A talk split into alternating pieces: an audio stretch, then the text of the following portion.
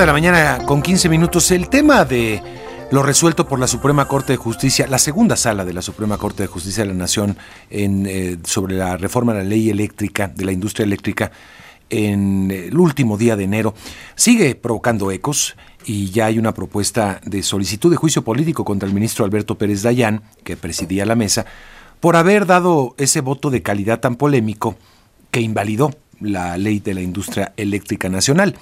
Recordemos que había empate en la segunda sala, eh, porque se había excusado la, participación del ministro Potisek, eh, Laines Potisek, eh, por considerar que él había participado también, en, se había eh, pedido que no participe por parte de quienes promovieron la, la, nueva reforma, porque él había participado en la reforma pasada también de la industria eléctrica y se consideró que podría haber intereses. Entonces se sale y deja cuatro ministros.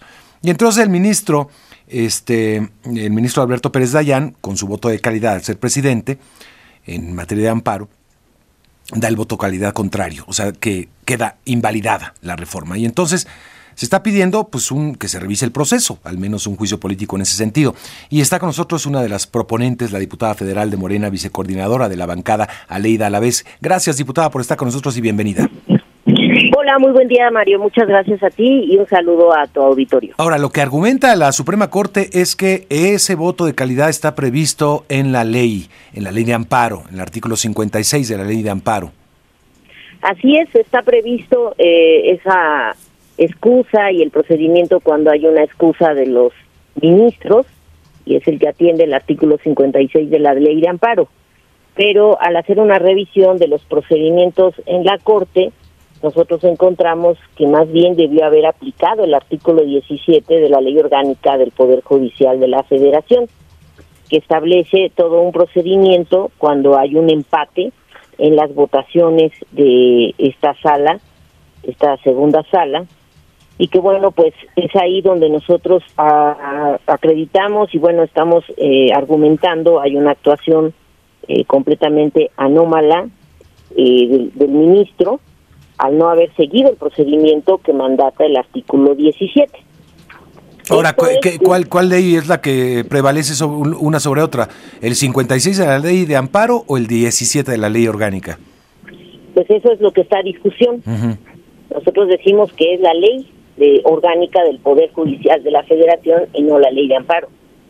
Entonces ahí es donde establece, te decía, el procedimiento que cuando quien presida una sala eh, tenga una, una, un empate en la votación, lo primero que debe hacer es turnarlo a un nuevo ministro o ministra para que formule un proyecto distinto eh, con todo lo que se argumentó en la discusión de esta sala. Y el segundo paso del artículo, que si a pesar de lo anterior no se tuviera mayoría al votarse el asunto, el presidente o presidenta de la Suprema Corte de Justicia en este caso la ministra Norma Piña, es quien debe ser informada del empate y es ella quien nombrará por turno a una o a un integrante de la sala para que asista a la sesión correspondiente, únicamente con la finalidad de emitir su voto. Ahora, y solo como tercer paso, si aún con la intervención de ese ministro o ministra nombrado por la presidencia de la Corte tampoco hubiere mayoría, entonces sí, el presidente o presidenta de la sala tendrá voto de calidad. Ese, mira, es un tema de procedimiento interno. ¿Hay, hay, manera de reponer el proceso? ¿Hay manera de, digamos, eh, uno entiende que una sentencia de la Suprema Corte pues ya no es apelable, pero en este caso se puede atacar jurídicamente el procedimiento? No, los, los procedimientos de la Corte pues ya son la última instancia de discusión de cualquier instrumento jurídico, ya sea amparo, acción de inconstitucionalidad. Pero a esto agreguemos el, el tema que nosotros decimos es también completamente anómalo porque este tema, este mismo tema ya se discutió la constitucionalidad de estos mismos artículos, el tercero, fracción 11, 11 bis y 14, que se refieren precisamente a los contratos de cobertura eléctrica con compromiso de entrega física, cuando constitucionalmente ya no procedía hacerlo, porque al resolver la acción de inconstitucionalidad 64 diagonal 2021 en la sesión del 7 de abril del 2022, con el voto de seis ministras y ministros, el Pleno de la Corte declaró su constitucionalidad tal y como se advierte en el segundo punto resolutivo de la sentencia publicada en la página de la Corte. Entonces es un tema discutido dos veces, bajo dos instrumentos, una acción de inconstitucionalidad y un amparo. Y un amparo, los mismos, Los mismos eh, artículos, que son los contratos de cobertura, es que esto es lo importante. estamos hablando de la generación de energía eléctrica en el país, de cómo los que tienen estos contratos se rehusan a ser regulados, a que se les fijen reglas, a que no sea eh, no sean ellos bajo criterios que eh, acomodan sobre su supuesta generación de energía limpia, que todo eso ya lo debatimos dos años o más, son casi ya cinco años de lo que llevamos de la 64 y 65 legislatura de la Cámara de Diputados y la de senadores, en eh, cómo debemos regresarle al Estado la rectoría de la generación de energía eléctrica. Esta es la palabra que quitaron en la reforma de Peña Nieto, que la generación se abriera a particulares. Y es como varios particulares por esta vía están entrando y están eh, generando luz. No, no tenemos problema con que lo hagan, pero que no se sujeten a, reglas, a, a, una ley que además ya pasó una discusión de la misma Suprema Corte, eh, pues tengan ahora a quien les ayude en un amparo a detener otra vez la aplicación de esta normatividad. Ya. Ahora, este, eh, ¿por qué irse por el juicio político contra el ministro Alberto Pérez Dayán y no por, pues no sé, ir, irte al fondo que es el procedimiento de la Suprema Corte, tratar de que se revise? Eh, ¿No hay, no hay viabilidad por ahí? ¿O el juicio político abre, digamos, una posibilidad de revisión? Mira, lo más adecuado, mm. obviamente, primero es que el Consejo de la Judicatura revise la actuación de los ministros, cómo están resolviendo, por qué, bajo qué procedimientos, que lo expliquen a la nación. Si quieren eh, articular mediante eh, eh, líderes de opinión que escriben artículos y nos empiezan a denostar porque confundimos artículos, leyes, a lo mejor no somos eh, en mi caso, o sea, yo no soy experta jurídica, pero tengo conocimiento de lo que hacemos en la Cámara a efecto de regular esto que es un sector estratégico para el país, que es la generación de energía eléctrica. Y además, nunca dan cuentas a nadie los ministros de lo que hacen. A nosotros, por haber habilitado 11 leyes en el Congreso de la Unión, y lo digo así porque fue primero la Cámara de Diputados, después la de Senadores, nos invalidaron esas leyes por procedimiento, dicen ellos, ¿no? Cuando todos estos procedimientos se han usado siempre en la Cámara de Diputados y ahora les dio la gana de observarlos y de decir ni siquiera el fondo de la ley. ¿Y cuáles son esas leyes que están invalidando? Pues la ley minera, la ley que regula las concesiones mineras, que habíamos puesto ya reglas para que no pasen por encima de las comunidades indígenas, para que hagan un uso adecuado de el agua, de, todo lo que es el saneamiento presente en un programa de manejo, cosas que no hacían de décadas para acá, porque están sin regulación. O sea, a lo que no queremos llegar, y bueno, lamentablemente ya estamos ahí, es a que todos estos sectores económicos en el país, el minero, el de generación de energía eléctrica, caminen sin reglas, sin reportar al Estado eh, planes de manejo, todo lo que va a implicar el respeto, insisto, a las eh, leyes ambientales, pero se rehusan a eso.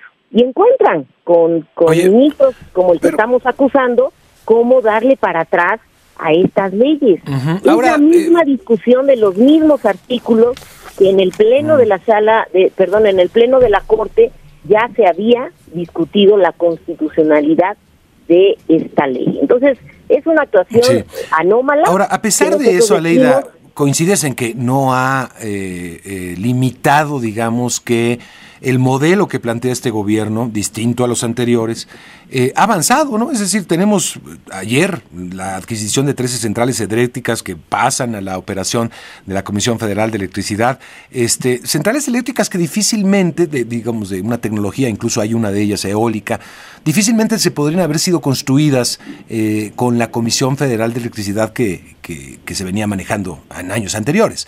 Eh, es decir, porque, en la, porque en la reforma de Peña Nieto del 2014 acreditan a la CFE como una empresa productiva del Estado, le llaman, pero en realidad es una empresa más, ya no es una paraestatal, ya no es una empresa que, que rija este sistema.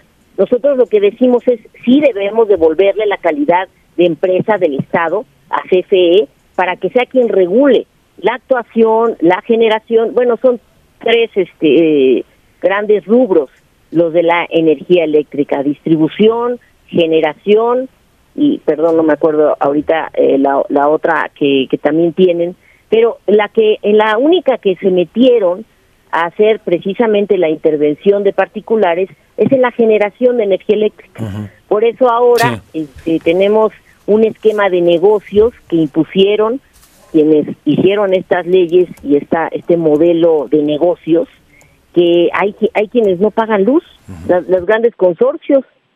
Eso, eso es lo que tenemos a discusión. Es una discusión muy importante, muy interesante y por eso vale la pena resaltar. Cuando ministros, magistrados actúan de esta manera, ¿a quién están respondiendo? Eso es lo que queremos que, que contesten, que, que digan, si el Consejo de la Judicatura no va a actuar, bueno, mínimamente hagamos una discusión pública de qué está pasando con la actuación de los ministros. Ya.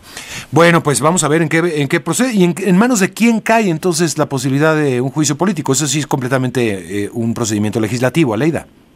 Sí, es un procedimiento normado en la Cámara de Diputados, es un juicio entre quienes actuamos en, el, en, los tres poderes del Estado, por eso se, puede ser ante cualquier, ante funcionarios públicos o ministros, porque finalmente estamos sujetos, si no a, pues, en este caso, los servidores públicos, a la ley de responsabilidades, bueno, pues tenemos este mecanismo, este mecanismo de discusión política, porque lo es, política, para que entonces eh, pongamos a, discusión el actuar de alguna no será más, más a venganza digamos un juicio político esa palabra tan fuerte este pues más a venganza política por no coincidir con el neoliberalismo y hablabas tú de, la reforma de Peña Nieto pero esto viene de atrás no también con Vicente Fox me parece que es el que abre la puerta. tenemos la imposición de un modelo de estado que más favorece a los negocios que al crecimiento propio de nosotros como mexicanas y mexicanos. A partir de esa reforma, tanto Pemex como CFE se han venido abajo como empresas. Y esto es porque le han dado cabida a la participación de particulares que, bueno, pues en el peor de los casos ni impuestos pagan, ¿no? Entonces es ahí donde decimos, el modelo de Estado que nos impusieron desde ese entonces es el que estamos combatiendo.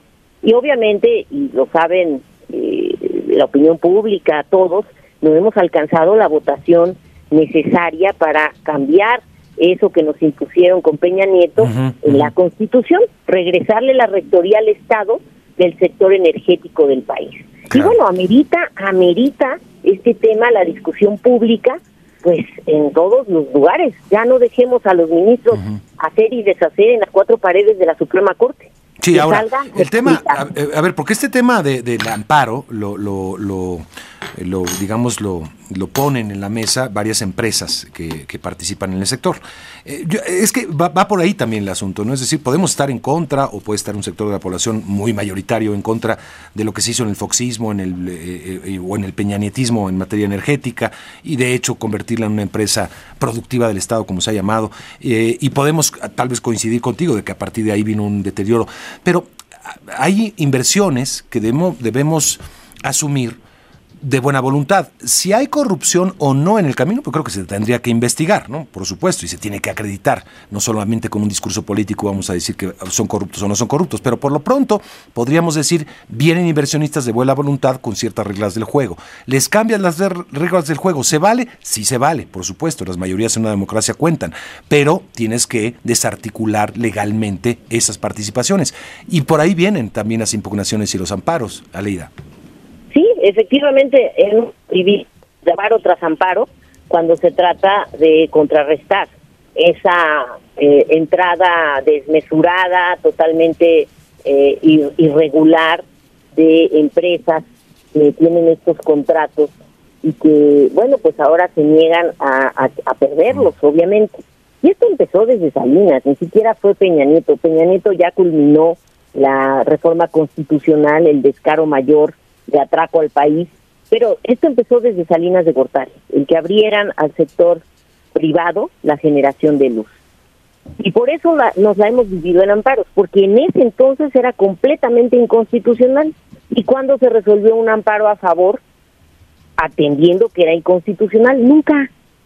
Por eso es que llegó el momento de, poner en, en la opinión pública una discusión del funcionamiento del Poder Judicial, así como nosotros tenemos que rendir cuentas, los diputados, los senadores, ah, bueno, también los ministros, ¿por qué van a, actuar de manera, como nosotros decimos, en este caso dolosa, sin explicarle a la nación por qué favorecen a estas empresas? Bien. Bueno, estaremos pendientes a ver cómo prospera este juicio. Te agradezco mucho, diputada, como siempre.